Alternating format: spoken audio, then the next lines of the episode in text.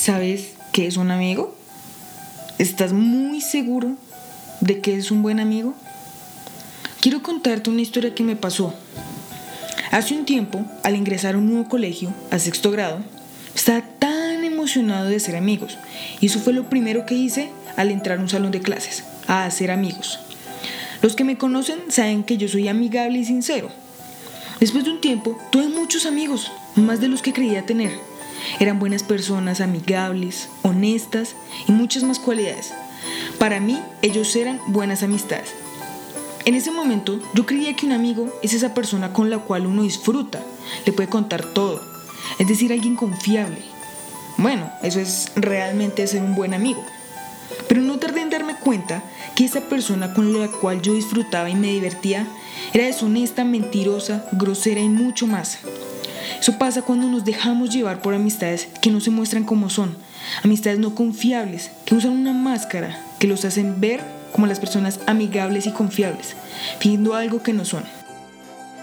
Yo soy Samuel y en el episodio de hoy hablaremos sobre cómo identificar una amistad verdadera y cuál es su significado.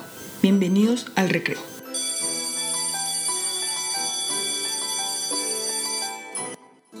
Un verdadero amigo es esa persona que te escucha, que te acompaña y está ahí a tu lado en las buenas y en las malas.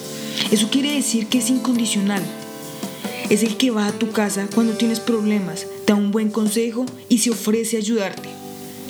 Para eso veremos dos tipos de amistades, las buenas y las superficiales.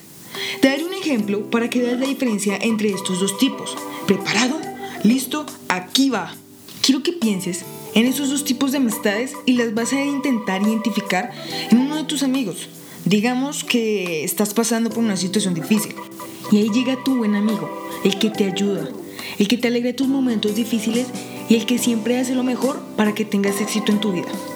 Pero ahora tenemos al amigo superficial o el mal amigo, como lo quieras llamar. Este es muy diferente. ¿Por qué? Porque aporta cosas malas a tu vida. Es el que no te ayuda en dificultades. O sí te ayuda, pero no de la mejor manera. Al darte el ejemplo, ¿cuál crees que es una buena amistad y una amistad superficial? Quiero que lo pienses.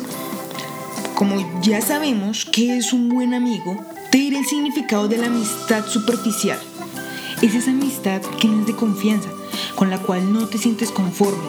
Es esa amistad que causa soledad y tristeza.